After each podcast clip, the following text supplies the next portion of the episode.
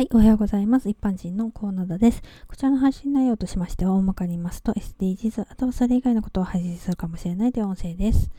SDGs っていうと、何かやらなきゃいけないことみたいな感じに捉えてますかね。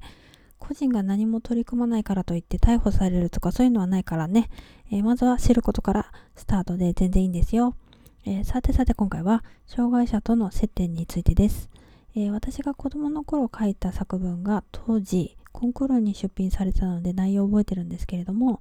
えー、内容は、えー、旅行先でバスに乗ってましたら「隣いいですか?」と障害者のお母さんに声をかけられて、まあ、私は「いいですよ」だか「はい」だとか答えまして私の隣に障害児が座ったんですね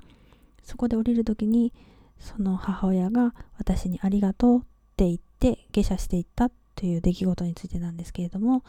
席が空いてるわけだから誰が座ったっていいしその子が座っている間私なんかされたとかなかったし全然私にとっては問題ないことだったからそのわざわざありがとうって言われた時にこのお母さんは今まで人から嫌な顔されたりしたことがあるのかなとかこうやって人のことをいつも気遣って肩身の狭い思いをして生活してるんだろうなとか、まあ、そういうふうに思ったんですね。まあそういうようなことを作文に書いたわけです。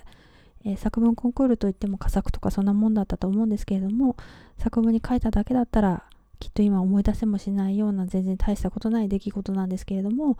当時の担任がコンクールに出品してくれたからこそ今鮮明に思い出せる出来事でありましてまたこうやって皆さんに伝える